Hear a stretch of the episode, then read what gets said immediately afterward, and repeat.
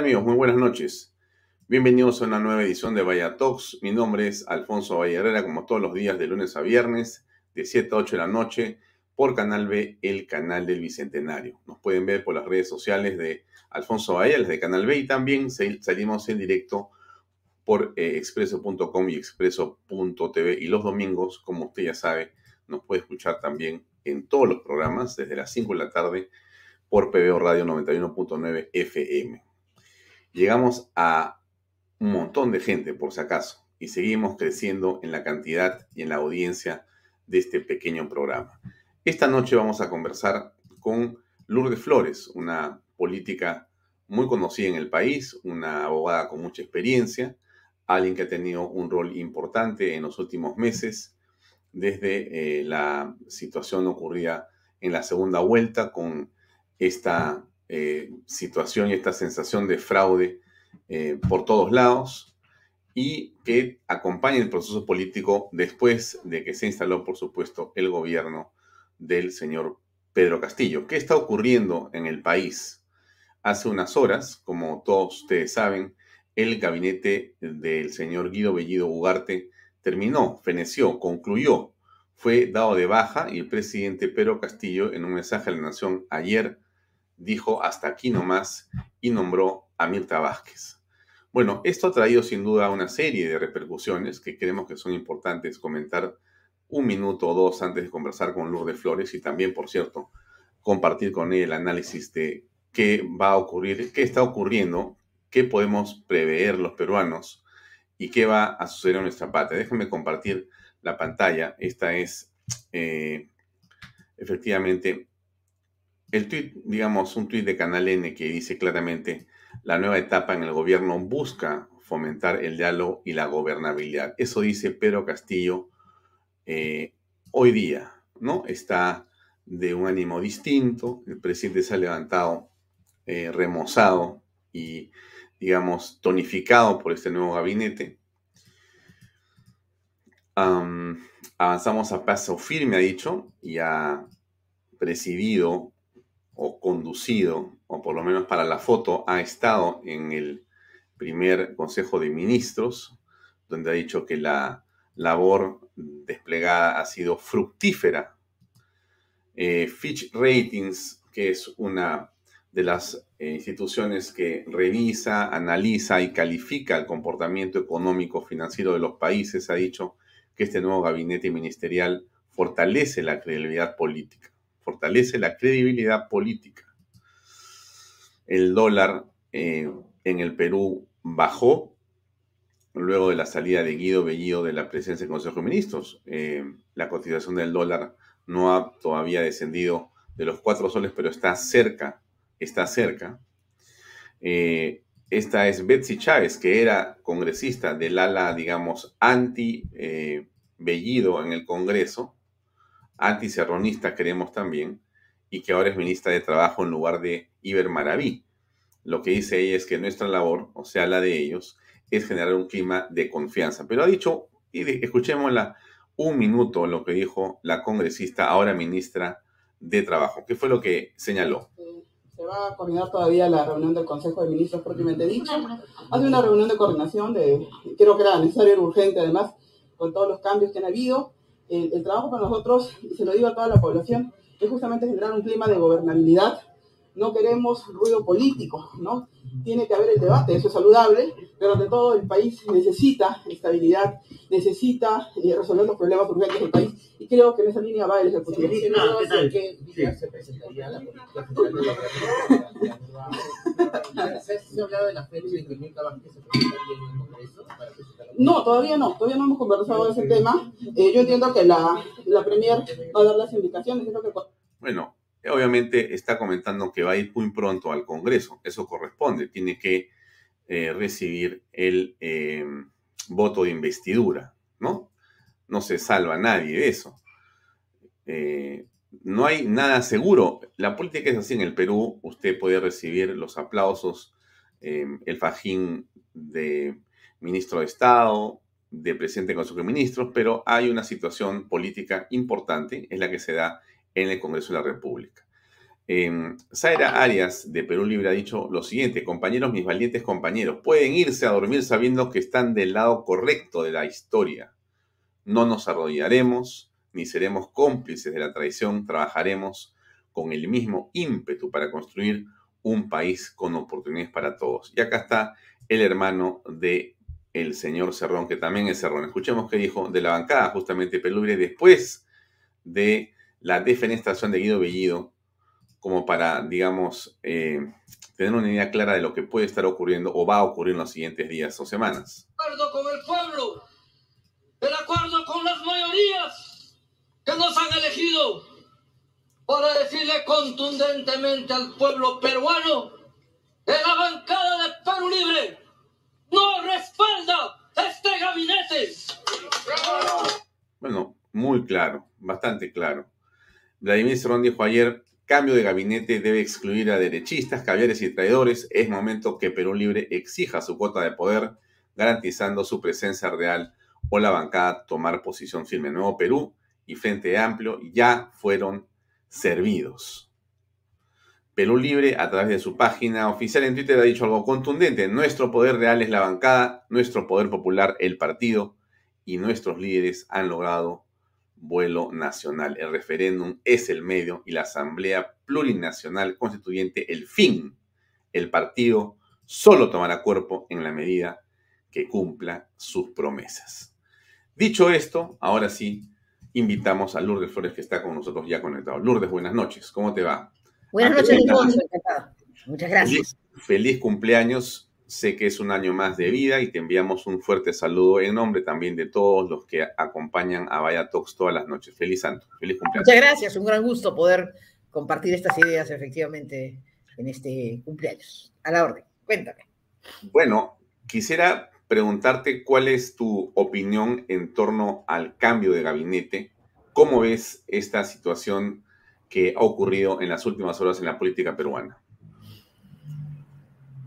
Eh, las reacciones que se han producido eran previsibles porque eh, obviamente Bellido era, impresentable, eh, personas como Maraví ya no, no ya no se les podía resistir en un gobierno, los desatinos del ministro de Cultura, en fin, los cambios que se han producido, salvo este ministro Cadillo, que es el que menos revuelo había generado y más bien el sustituto parece que traería más cola, se produce un cambio respecto de aquello que era insostenible. Pero tú has comenzado presentando eh, un tono mm, de la primera ministra, de la ministra Chávez, eh, uno lo lee también de alguna manera en los primeros comentarios que hay, que da como una sensación de, de respiro, ¿no? De tranquilidad, que no es mi posición. Y es que eso responde, Alfonso y queridos amigos, a un sector de personas y de gente formadora de opinión pública y de medios de comunicación y de actores políticos que consideraban que el problema en el Perú era la presencia de Cerrón, de Maraví, eh, de, de es decir, de los, colaboradores, de los ministros, de quienes integraban el gobierno. Y en consecuencia pensar, creo que el, el cambio producido, la distancia que se aprecia o que se apreciaría respecto de la bancada de Perú Libre y del propio Cerrón, dan a este sector de gente el alivio de pensar que Castillo se aísla, se separa y Castillo es entonces susceptible de cuidarse y de, y de, y de llevársele por buen camino, que no es mi posición. Yo creo que el problema es mucho más profundo y mucho más de fondo y tiene que ver con el origen del gobierno y tiene que ver entonces con Castillo. El problema siendo un problema los ministros y, bien sacados los que han salido, el problema es del gobierno y el problema es de Castillo. Y para solo graficar, contestando esa primera pregunta, ese último tuit de Perú Libre que dice, finalmente el referéndum es el medio y la Asamblea Constituyente es el fin, nos revela que estamos lejos de haber resuelto el problema y que ese problema de fondo tendría que ser resuelto si realmente se busca estabilidad y gobernabilidad por parte de Castillo y yo lo veo muy difícil. Claro, pero a ver, para, digamos, tener una conversación un poco más picada. De repente tú eres demasiado extremista, Lourdes, tú eres de la extrema derecha, con la derecha bruta y azorada. Claro, y eh, no te das cuenta que la izquierda bruta y achorada ya se fue. Entonces ahora se ha quedado en el gobierno los tibios, los tranquilos, los que no quieren exacerbar a nadie, los que más bien eh, les gustaría que la cosa vaya así, medio pues como discrepando, pero suavemente. Entonces, ¿para qué atizar esto? ¿Para qué echar más leña al fuego? Si de repente Lourdes, el señor Pedro Castillo es un Humala 2, o como diría el presidente Humala, eh, hay que aprender a concertar, hay que aprender a conversar en política, hay que bajar los tonos y todo se arregla como en el Perú. Muy bien. Suele ocurrir. ¿O eh, no? A ver, para que esa tesis, a ver, consciente como estoy que ante la situación que preexistía, había urgencias de cambio, ah, existían y creo que aún hoy existen esas dos posiciones.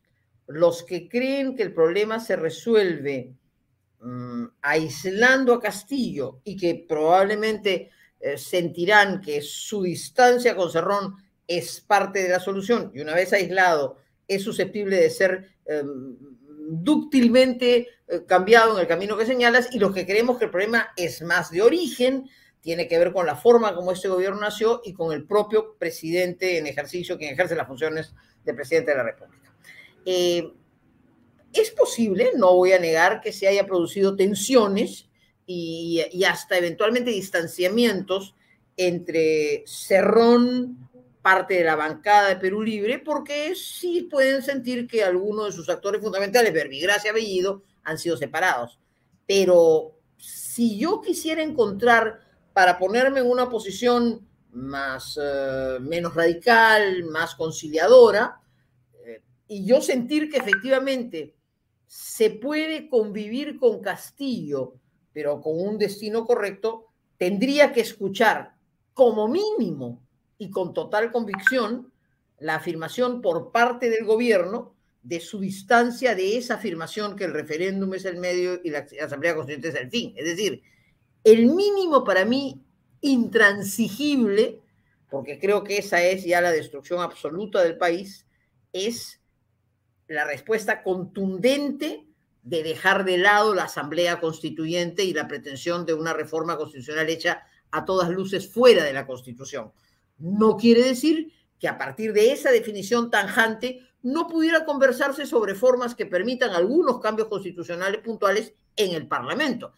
Ese sería para mí un escenario, Alfonso, de un real, una reposición más, realista, más, más conciliada, más concertada. Pero una concertación con la bomba atómica que sigue corriendo y que va a estallar algún día, me parece realmente de una ingenuidad sin nombre. Y, y, ese factor, es verdad que son solo 24 horas, pero ya que estamos en un programa para fijar tesis, yo diría que la expresión gobernabilidad, credibilidad, confianza con la que nace este gabinete, solo se lograría si hubiera una posición incontrastable, nítida, clara de decir, dejamos de lado la Asamblea Constituyente y pasamos, en efecto, a un diálogo concertado para buscar algunos cambios constitucionales en el ámbito eh, congresal. Si eso es así, podríamos estar en un nuevo escenario.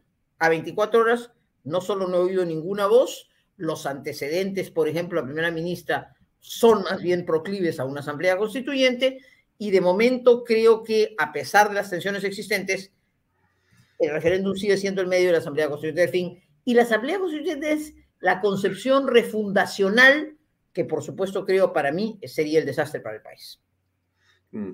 Ahora, varias personas en las últimas horas han manifestado su tranquilidad, su complacencia por este cambio de gabinete en el sentido de que en realidad eh, vamos a tener paz y tranquilidad y dicen entonces que todo lo que no sea eso está contribuyendo más bien a un golpismo, a mantener la ingobernabilidad, que es algo muy nocivo para el país, y que más bien todos deberíamos tener voces más concordantes, con un nivel menor de crítica, tratando de sumarse y hacer una cola para eh, entonces dejar al presidente y a la nueva primera ministra que hagan las cosas, eh, digamos, en paz y tranquilidad, ¿no?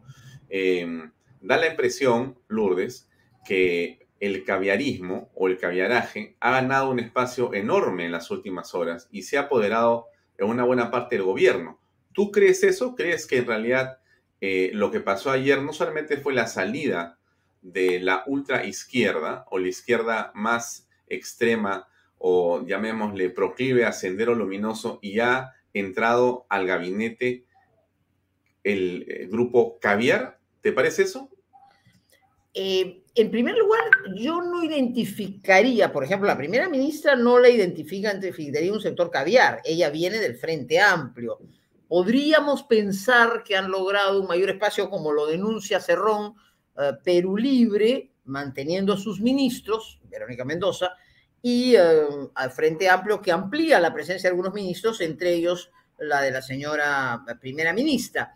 Eh, es verdad que, por ejemplo, la presencia de una persona como la congresista Chávez eh, em, ingresando al gabinete es una respuesta a los propios conflictos que había en su, en su, gabinete. No puedo negar que hay una recomposición. Eh, y, no quiero tampoco um, colocarme en una posición de absoluta intransigencia.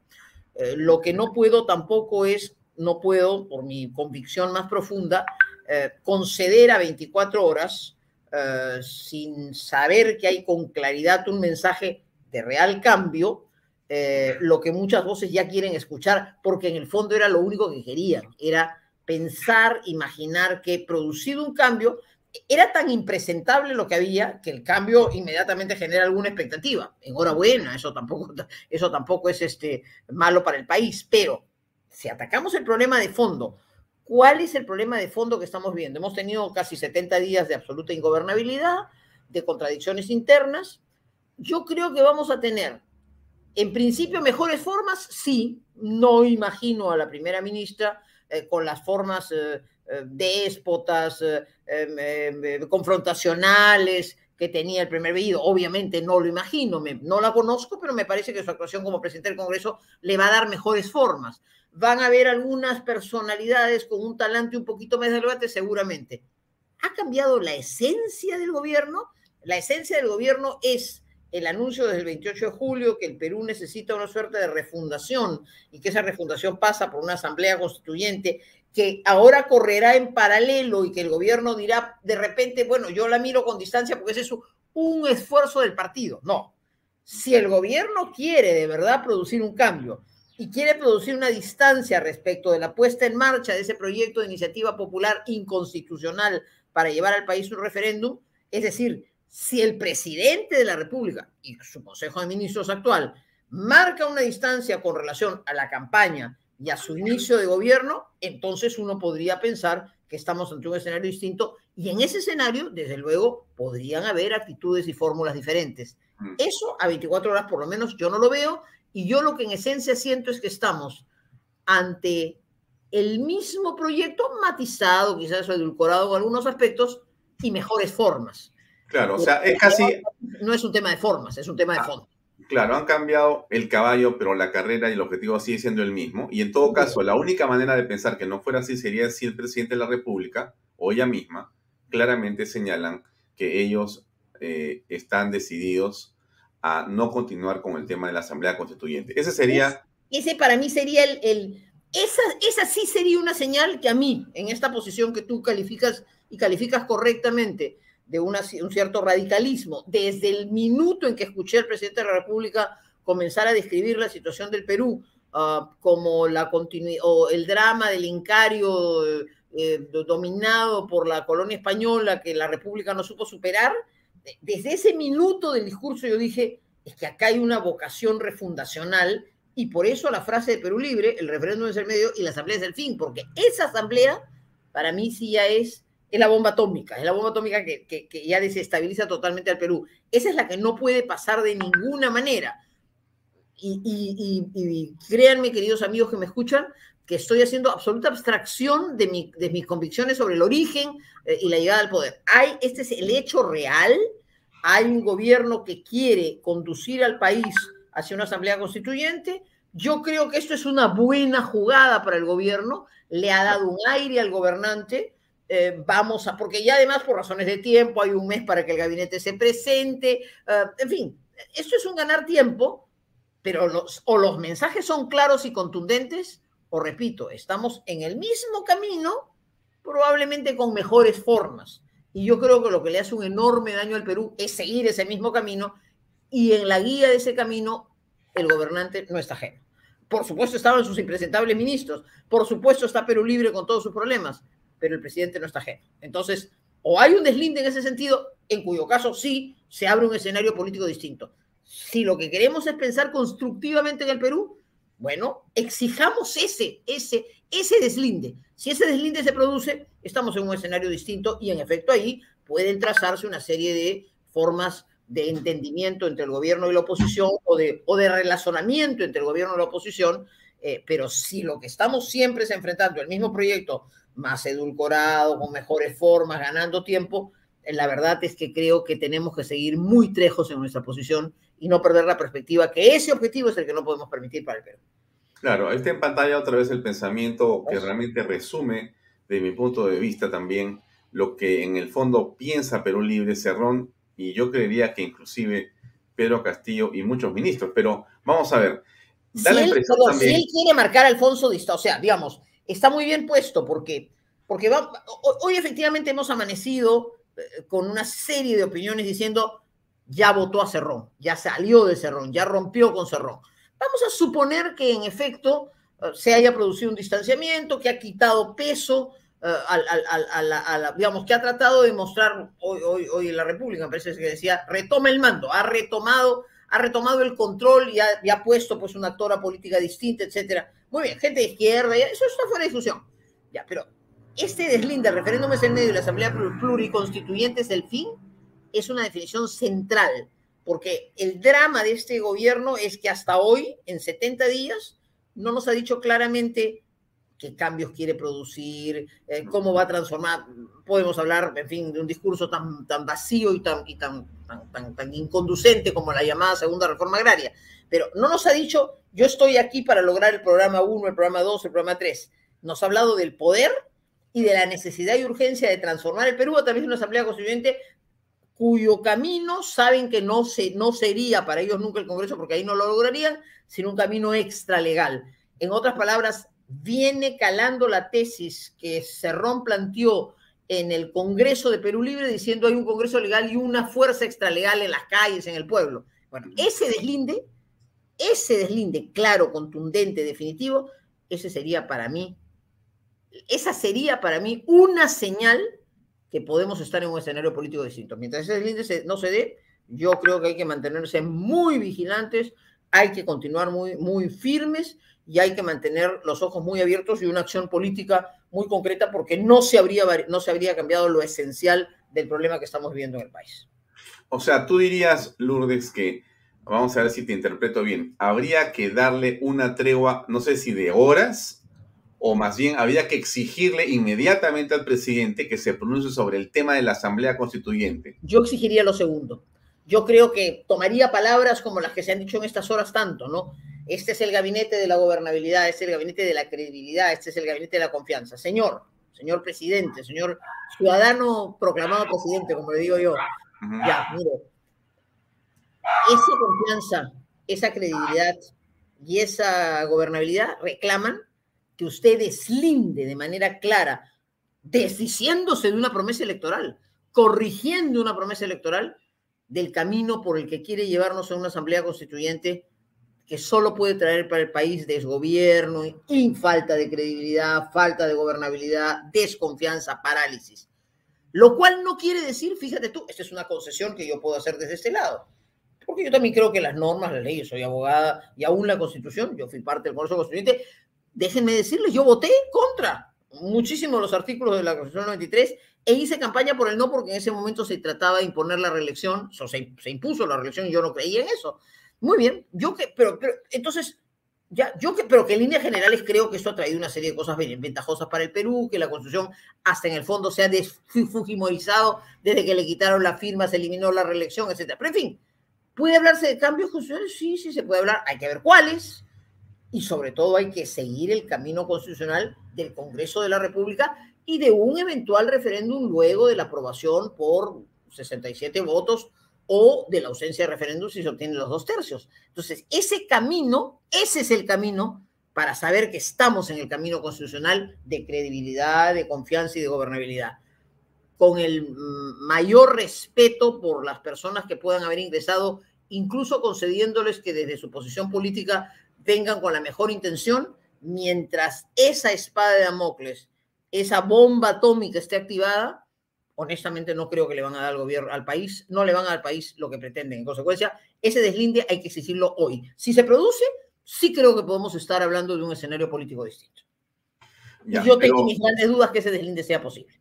Ya, de acuerdo. Ahora, ¿por, qué si, eh, a ver, después de lo que hemos vivido 69 días, se produce este cambio ahora, siendo el tema central para todos la Asamblea Constituyente como el elemento fundamental de distorsión de la democracia, teniendo casi todo el mundo claro el tema, ¿por qué producido el cambio de gabinete? La oposición política en el Congreso no ha salido a decir claramente esto que estamos conversando, a decirle, eh, presidente, estamos, eh, digamos, expectantes lo que va a ocurrir, pero queremos que usted realmente se comprometa con aquello que creemos todos, que es una democracia en la que no hay esa asamblea constituyente porque no es constitucional. Y, y ponen eso como una condición para continuar. Pero no, aquí lo que ha existido de parte de muchos este, congresistas, y lo hemos escuchado en varios lugares, es de que, bueno, vamos a esperar a ver cómo se pronuncia, veremos qué dice en 30 días en el Congreso para darle la confianza o no, vamos a ver las primeras decisiones, tenemos que tener paciencia, no vamos a hacer este, un, un este, Congreso obstruccionista, o sea, hay una especie de complejo de culpa. Dios mío, pero ¿qué es esto? a ver, muy bien, buen, muy buen punto porque estoy segura que el público nos está escuchando, que seguramente es plural y tiene puntos de vista distintos. Tú has empleado una palabra complejo, has dicho. Hay en efecto una suerte de temor que a veces llega a una especie de, complejo de culpa, de preocupación de no ser identificados como obstruccionistas. Eh, y, lo que pasa es que no se comprende que hay momentos en la vida política, y a mí me ha tocado estarlo, en que yo no creo ni siquiera que hoy día se trate de una mayoría y una minoría, se trata de una cuasi división matemática del Perú y me atrevería a pensar que en los temas medulares de una mayoría adversa que está siendo dominada por el accionar, lógicamente, de quien está en el poder y puede ir avanzando en ciertos puntos que hasta ahora son de copamiento del poder y yo creo que ahora incluso de ganar tiempo. Entonces, tiene que producirse una reacción. Eh, y en efecto, a mí también me ha sorprendido también digámoslo con claridad, al interior del Congreso también hay matices. Yo creo que aún a pesar de esos matices hay una mayoría suficiente para no permitir, por ejemplo, una barbaridad como la Asamblea Constituyente, pero los matices hacen que se rápidamente se, se tome este tono de, bueno, a ver, ya, ¿sabes qué? Mejor si no hay olas. Habían logrado, el, Congreso en las últimas semanas había logrado una posición dinámica, ¿no es cierto? Claro, pero anoche se licuaron todos. Exacto. O sea, salió Bellido y todos, uff como que ya, o sea, lo logramos, pero, pero ¿qué logrado? ya, yo tampoco, sí, pues yo tampoco quiero ser, o sea, tampoco quiero ser el aguafiestas que era bueno que saliera Bellido, por supuesto que era bueno. Claro, pero, pero, eso, pero era necesario que saliera Maraví, claro que lo era. Claro que enhorabuena, sí. enhorabuena que no se haya quemado la bala de plata, que no haya habido. O sea, no se, no se trata de vivir en el bochinche, o sea, no hay que ser bellidos, no se trata de vivir en el bochinche, no. El Perú tiene que orientarse, pero lo que no hay que perder de vista es lo que estamos enfrentando sin ser, sin ponerse tampoco en posiciones intransigentes. Es decir, la tesis que yo estoy desarrollando gracias a tus preguntas es, yo al día de hoy, a 24 horas, no siento que hay un cambio de orientación significativa que me permita a mí desde una posición crítica y de oposición decir, muy bien, vamos a darnos el tiempo. No me parece. Me parece que hay un ganar tiempo, mejores, no tengo la menor duda que mejores formas, y saludo que hayan salido pues ya los, lo, que resultaba impresentable. Pero sí creo que tiene que haber una posición clara dentro del Congreso, fuera del Congreso, en la opinión pública. Incluso debería haberla, debería haberla entre aquellas voces que sienten que creyendo que el problema no es Bellido, perdón, que no es eh, Castillo, sino que el problema eran o son Perú Libre, los malos ministros que eligió y que se sienten hoy día muy satisfechos porque aparecen algunos rostros mucho más eh, sensatos, más potables, ellos deberían ser los primeros en decirle, el ministro Franque debería ser el líder que con nosotros dijera, señora Vázquez, señor presidente, colegas ministros, yo no tengo ninguna posibilidad de reactivar el Perú. Yo no tengo ninguna posibilidad de lograr que esas voces que pueden seguir mirando al Perú todavía como un país con esperanza, porque tiene recursos naturales, porque tiene infraestructura que tiene que hacerse, porque finalmente es un país que tiene bases sólidas y que no hay que destruir. Yo no puedo hacer eso si ustedes siguen el empeño de esta, de esta, de esta reforma constitucional fundacional. Permítanme, ministro de Economía, permítame, señora primera ministra, acompañarla en el esfuerzo de un diálogo para ver qué cambios sensatos se pueden hacer. Ese es un escenario distinto. Estamos ante un gobierno de izquierda, yo no creo en él, no creo que va a lograr grandes cambios porque no pienso en esas ideas. Pero, digamos, tú dices, bueno, con eso se puede convivir, puede haber una cierta convivencia y bajamos el tono. Pero mientras eso no se dé, estamos en la ilusión que porque han habido tres o cuatro cambios básicamente de forma y de personas a quienes, repito, no tampoco conozco tanto como para ponderar sus, virtudes, eh, y tampoco me quedo en la, me parece criticable porque pongan al abogado o al, socio del abogado que defiende a Cerrón de Ministro del Interior y no me gusta nada que en educación pongan a un representante más bien del sector más radical del magisterio cercano al, al, al, al presidente de la República. Entonces, ya, eso, pero, eso, pero no, no, quiero perderme el horizonte. Claro, el horizonte para mí lo central es que hay un proyecto de gobierno que quiere una suerte de refundación nacional absolutamente inconstitucional y cuyos alcances no conocemos, pero por su ideología sabemos a dónde nos va, y esa bomba no ha sido desactivada. Ya, ahora, Lourdes. Prometo solemnemente que mi actitud sería totalmente distinta. Sería ya, distinta, ahora, sería, ahora, sería, otra, ¿no? Ya. ¿Por qué crees tú, siendo, siendo así, coincidiendo contigo, en, y suelo con mucha gente también, en lo que estás diciendo que, que la amenaza no ha terminado, sigue ahí como una espada de Damocles, está ahí y en cualquier momento esto puede convertirse en algo peor. Y más bien la impresión que tengo yo, como muchas personas, y tú lo has dicho, es que básicamente aquí lo que se hace es querer ganar tiempo. Ok, dicho eso, la pregunta es, ¿por qué crees tú, por qué crees tú que, digamos, dejemos un poco a la oposición congresal a un lado? Ya. Vayamos a ver a los actores de la oposición, ¿ya? Los empresarios están jugando o queriendo jugar un papel en esto. O sea, están tratando de muchas maneras de establecer una manera de oponerse a esta situación de la espada de Damocles y la Asamblea Constituyente.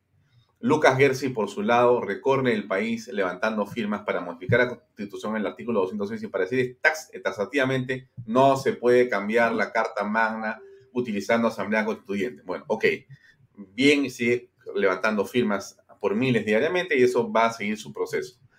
Pero existe una oposición que ayer tengo la impresión que ha quedado como diríamos, en el limbo, casi diciendo, oye, mira, no es tan grave, ya no hagamos nada porque esto ya se resolvió, ya salió este Cerrón, ya se alejó Bellido, ya están complicados, entonces Mirta Vázquez ha manejado las cosas bien en el Congreso, eh, de repente es filo caviar, va a trabajar con los caviares, está contenta la República, ha dicho que el presidente ya tomó el mando, no va a pasar nada, eso lo arreglamos como siempre tranquilos nomás. Ya, olvídate, vámonos despacito, nos acomodamos y vamos despacio hasta el final. A ver, ¿tú crees que en el Perú, no sé, pues, ¿qué es esto? Es el, el, el, el lamentable, permanente eh, sensación que siempre hay que acomodarse, nunca hay que decir las cosas claras.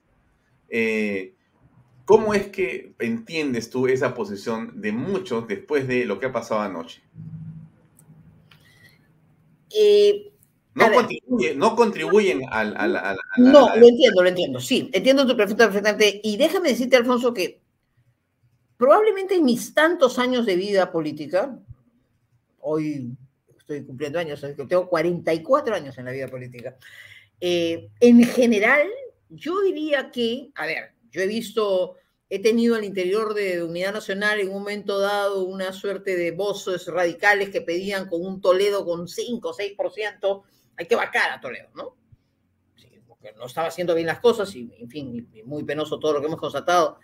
Y, yo salí al frente y dije, no, no me parece. eh, eh, les consta que yo fui contraria a la revocatoria de Susana Villarán, que me había ganado las elecciones por una, un de votos, porque en general yo también creo que la democracia debe defender a quien llegó al poder. La autoridad elegida debe ser respetada. Probablemente en este, al iniciarse este quinquenio, y, nuevamente digo, hago abstracción, créanme que estoy haciendo una abstracción absoluta de mis convicciones previas a la elección.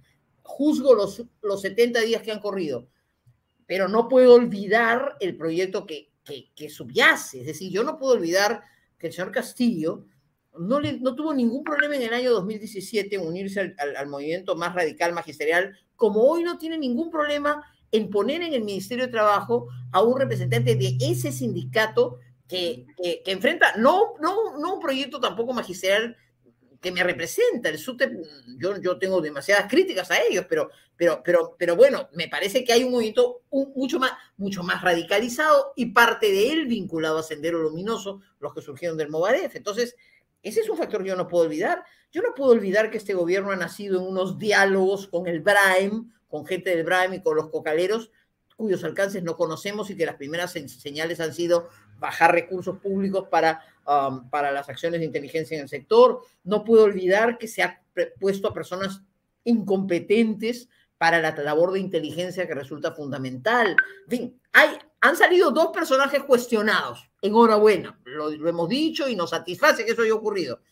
Pero como esa, ese, ese, ese origen está todavía presente y no siento que el señor Castillo sea una persona ajena a eso. Si no era lo que él pensaba, ¿por qué tan fácilmente subió a ese proyecto para llegar al poder y luego virar? No, según su propio dicho del domingo pasado, ya no hablo de terceros, hablo del propio, según su propio dicho del domingo, no estamos para centrismos, nosotros no queremos ninguna hoja de ruta, nosotros no vamos a traicionar al pueblo. Esa definición de qué es traicionar al pueblo está íntimamente vinculada al tema que repetidamente hemos aludido de una especie de refundación del Perú a través de una asamblea constituyente. Y esa es la bomba atómica.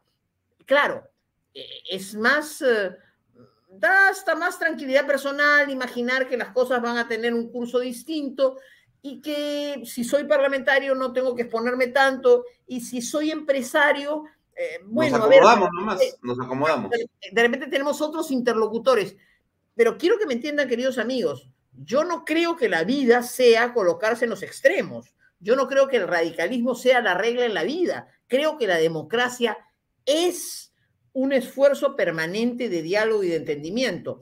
Y soy discípulo de Luis Bedoya Reyes, que diferenciándose de los revolucionarios, incluso de los revolucionarios socialcristianos, habló siempre de la gradualidad en el cambio, de la necesidad de ir hacia cambios graduales. Por lo tanto, yo no me puedo negar a la posibilidad que en el Perú pudiéramos encontrar una suerte de convivencia aún con un gobierno que consideramos que no tiene las condiciones para llevar adelante el país. Pero lo que no podemos es convivir y cerrar los ojos y decir, no va a pasar nada cuando hay en la base este proyecto así descrito y cuando hay la amenaza de una asamblea constituyente que sí sería nefasta para el Perú. Si eso cambia, sí creo que entramos en un clima diferente, pero para que eso ocurra, tiene que haber una posición no implícita, no de buen deseo, no de ilusión, explícita y contundente de un gobernante que decide cambiar rompiendo una promesa electoral y que no tiene el complejo de hacerlo. Si eso ocurre, les repito, yo me encontraría en una posición política distinta. En cortito, la vacancia presidencial queda desactivada, queda postergada, vamos a ver. En mi lógica, al día de hoy, no. Porque no eh, al día de hoy, en las condiciones actuales, no, no sé si hayan los votos, soy consciente que esto baja tensiones, este, probablemente a los sectores más moderados los lleva a pensar que, pero yo sigo pensando, volviendo a mi análisis primigenio, uh -huh. los que creen que hay que aislar a Castillo y que resuelto ese problema está salvado el problema, hoy se sienten más tranquilos, están en esa línea, están felices, o, o felices o sienten que hay un camino. Los que creemos que el problema es el origen y es el propio Castillo, creemos que hay que producir un cambio más radical. Ahora, estamos conversando de una fórmula intermedia que es muy deseable para el país, que con este cambio al interior del propio gobierno haya un camino. La introducción de tu, de tu programa era, solo hay un camino. Bueno, hablaré del de hoy. la desactivación de la Asamblea Constituyente, que es la bomba de tiempo que va a llevar a la destrucción del Perú. Si en eso hay un mensaje inequívoco y claro, creo que todos tendríamos el deber de pensar, bueno, a ver, vamos a mirar un escenario distinto. Pero mientras eso se deje de lado, se mire de perfil, se deje que ahora el partido corra por delante, se deje que el jurado nacional de elecciones con dos millones y sin más diga que no hay ningún problema, el artículo 32 lo permite. Si todo eso es una convivencia del gobierno con ese proceso paralelo y, el gobierno se la y dice, no, no es que eso no lo está haciendo el gobierno, eso lo están haciendo para el periodo actuar, entonces no estamos ante un gobierno que está sinceramente buscando gobernabilidad, credibilidad y confianza, sino conviviendo con un proyecto en el que crea. Así es que si queremos cambio de verdad, tenemos que producir ese cambio. Y con eso no quiero que el señor crea que la iniciativa privada es la base del desarrollo, no quiero que el señor crea que, que, el trabajo nace fundamental. No, estoy consciente que estamos ante un gobierno que quiere ser estatista, que quiere darle al Estado un rol mayor. Con eso se puede convivir, así se convive en democracia. Lo que no se puede convivir en democracia es con una bomba que te va a estallar y que sabes que te va a llevar a la destrucción total. Bien, salgamos de esta eh, conversación para entrar a otra que me parece igualmente importante y tiene que ver con la oposición. Es decir, eh, tú has estado en varios mítines, te hemos visto, hemos transmitido algunas de tus alocuciones en diferentes partes de la ciudad, en diferentes momentos, pero también después ya de la segunda vuelta inclusive. Entonces, la pregunta es, eh, ¿cómo es que se está organizando la oposición desde tu punto de vista? ¿Qué pasa en las calles? ¿Qué va a ocurrir con la misma? si eso continúa, si ya murió, si no hay organización y en todo caso, si los egos son tan poderosos que no permiten que se pueda encontrar un solo liderazgo o no hay líderes. Pero antes de eso, de la respuesta, déjame poner 10 segundos de la publicidad que permite que este programa salga al aire, que es esta. MMK Supermarket, más variedad, más calidad, más precios. Vaya usted a MMK Supermarket y descubra y viva una nueva experiencia. Están en Monterrico, Avenida Encalada 464, en San Miguel, Avenida Elmer Fawcett 579, en Surco, Avenida Caminos del Inca 1012 y en Surquillo, Avenida República de Panamá 4295.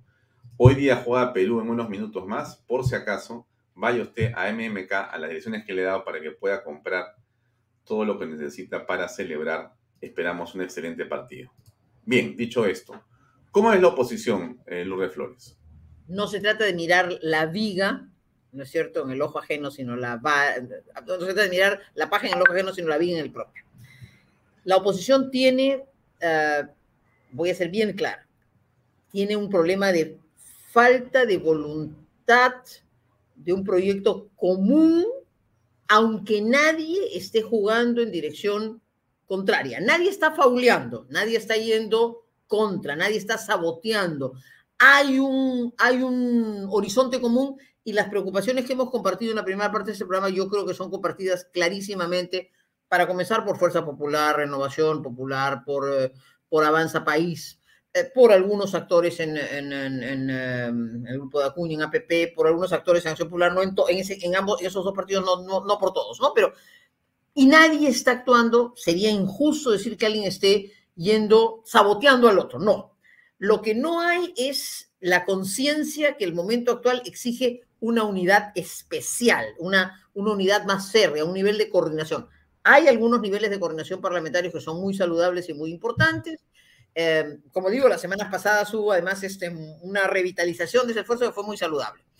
De modo que la búsqueda de un nivel de mayor unidad y de, sensación clara que el Perú no puede ir a ningún desafío próximo con 24 líderes, con, o con 6 o con 7 figuras, todavía es lento. He escuchado con enorme satisfacción, me parece que ha sido hace unas 48 horas, y le puse una nota inmediatamente que leí ese mensaje a Rafael López Aliaga, que él decía, y me respondió que en eso estaba, que él consideraba que sí, que de acá a diciembre habían metas comunes que requerían que alguien que no fuera una figura política fuera el factor convocante. Inmediatamente que leí eso le dije, Rafael, no sé de quién estás hablando, no, no sé a quién te refieres, pero quien sea, si tienes llegada a él, búscalo, convéncelo y persuádelo y ten en mí por lo menos a un soldado de la causa.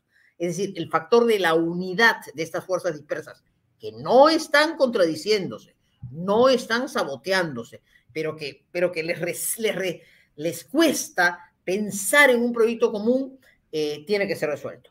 ha contribuido a esto nefastamente eh, el, el, problema de las elecciones municipales, que son todavía amigos el próximo año, pero que por una ley muy tonta tenían que tener candidatos inscritos hace una semana. Ahora creo que con la nueva ley van a irse hasta enero, pero ahora o enero el Perú no está en este momento para que cada uno se inscriba en el partido que pueda para ser alcalde o regidor. Ese no es el problema del Perú. Ese tema se puede resolver perfectamente el próximo año buscando otra forma. Pero entonces, eso ha perturbado mucho. Por lo tanto, así como hay que exigirle al gobierno claridad para decir rompo con la Asamblea Constituyente, no va más ese camino, hay que seguir persuadiendo y ojalá haya una figura a la que todos nos podemos someter para ser un factor convocante y luego haya grandeza para imaginar que hay que encontrar. Yo sí creo, Alfonso, que hay líderes que han venido surgiendo eh, en este tiempo dentro del Parlamento y fuera del Parlamento, figuras que representan un refresco y una renovación, unos más jóvenes, unos mayores, solo por poner un nombre, me parece que ha sido muy destacada, por ejemplo, la actuación de persona joven y una persona mayor, muy destacada la actuación, por ejemplo, del general Quiabra, me parece que ha sido muy destacada. Creo que sus mensajes han comenzado a concitar la atención de un hombre que, a diferencia de los políticos, no tiene mucho floro, ta, ta, ta, ¿no? pero que es muy conceptuoso, muy directo. Es un hombre que ha ganado un liderazgo.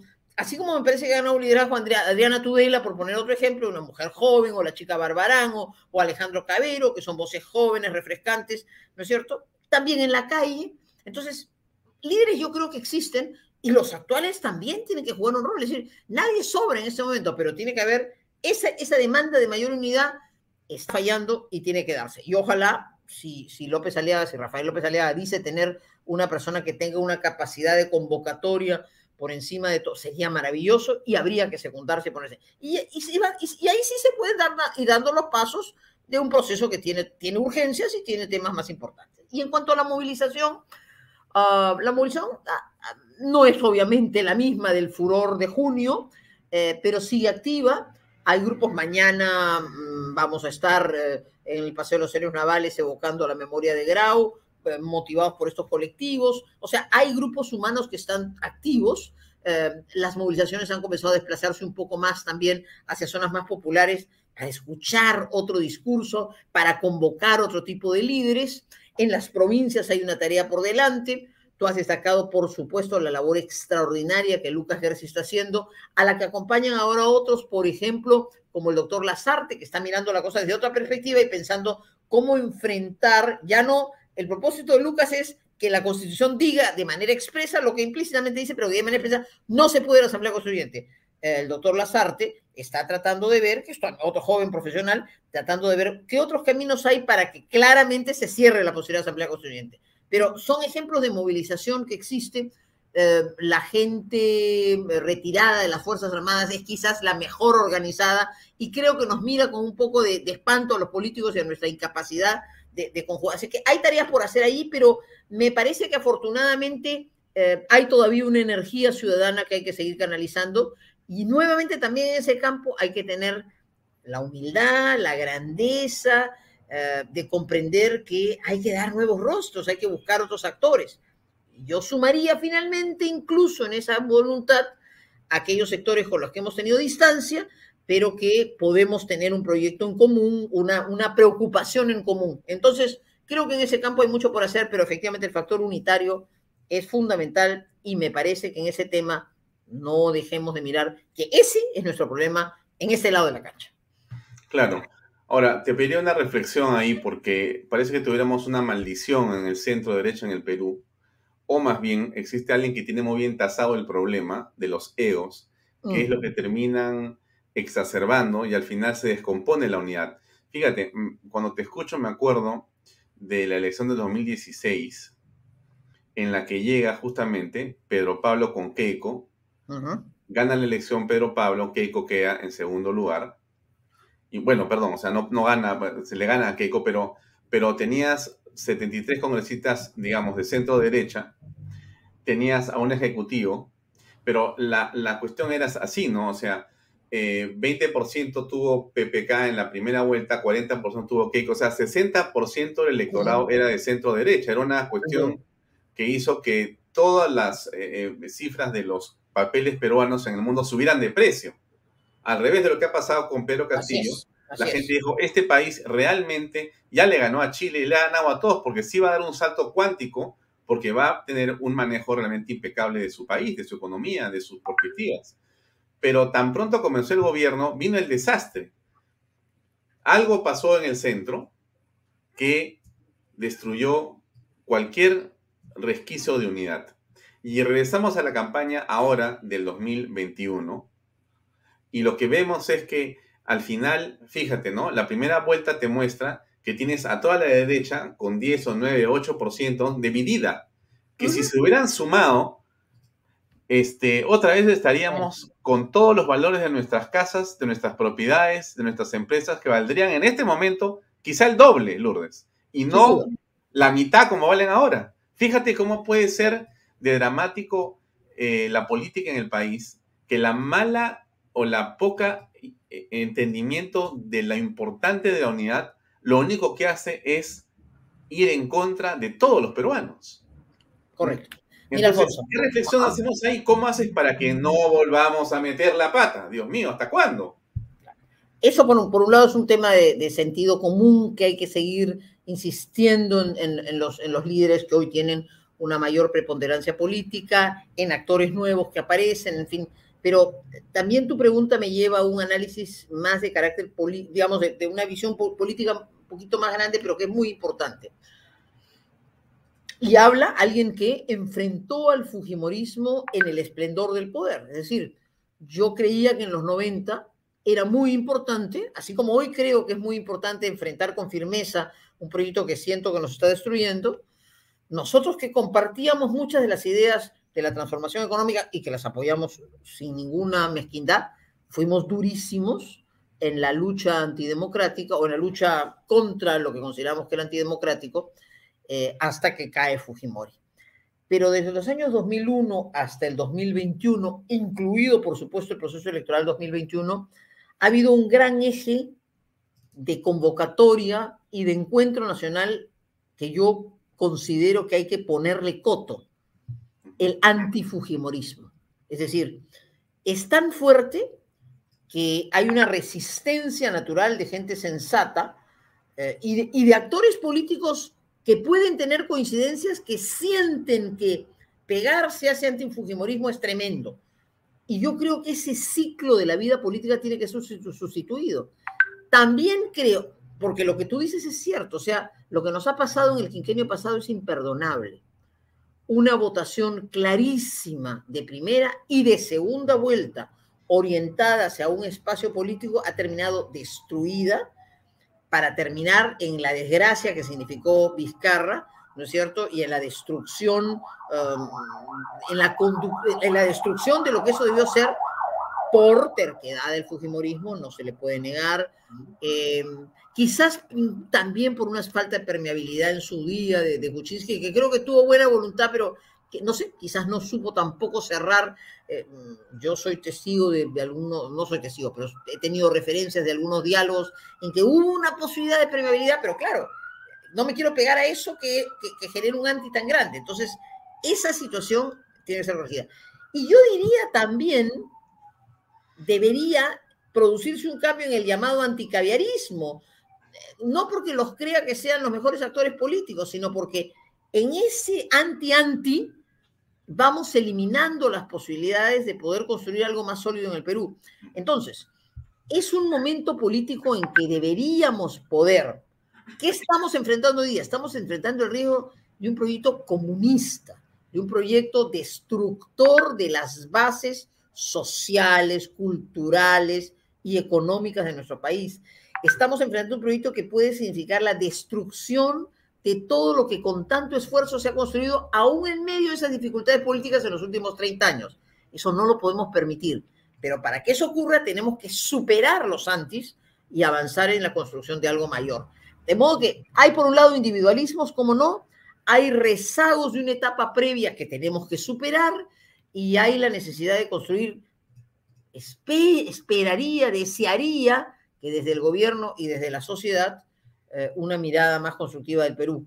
Eh, claro, todo esto lo veo muy difícil si seguimos en el escenario y en el riesgo que hemos descrito en la primera parte de esta pregunta, pero si quisiera pensar ¿Y por qué no voy a soñar en un Perú mejor y en una reacción que permita que tendríamos que pasar por todo eso?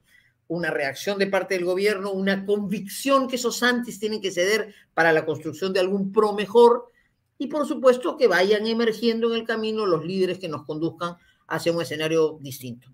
Hemos tenido un penosísimo bicentenario y hemos tenido un penosísimo quinquenio perdido que debió ser, como tú bien señalas, el salto mortal.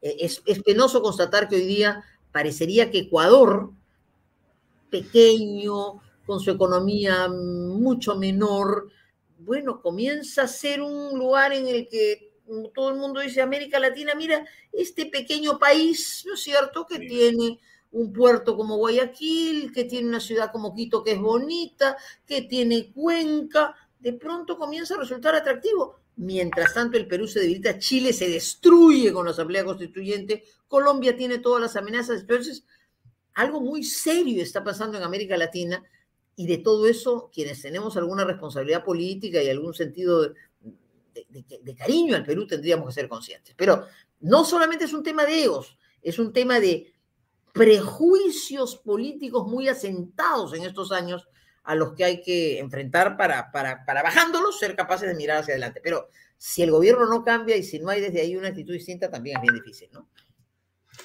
Lourdes, se nos acabó el tiempo. Te agradezco mucho porque años has tenido la gentileza de atender este llamado para conversar.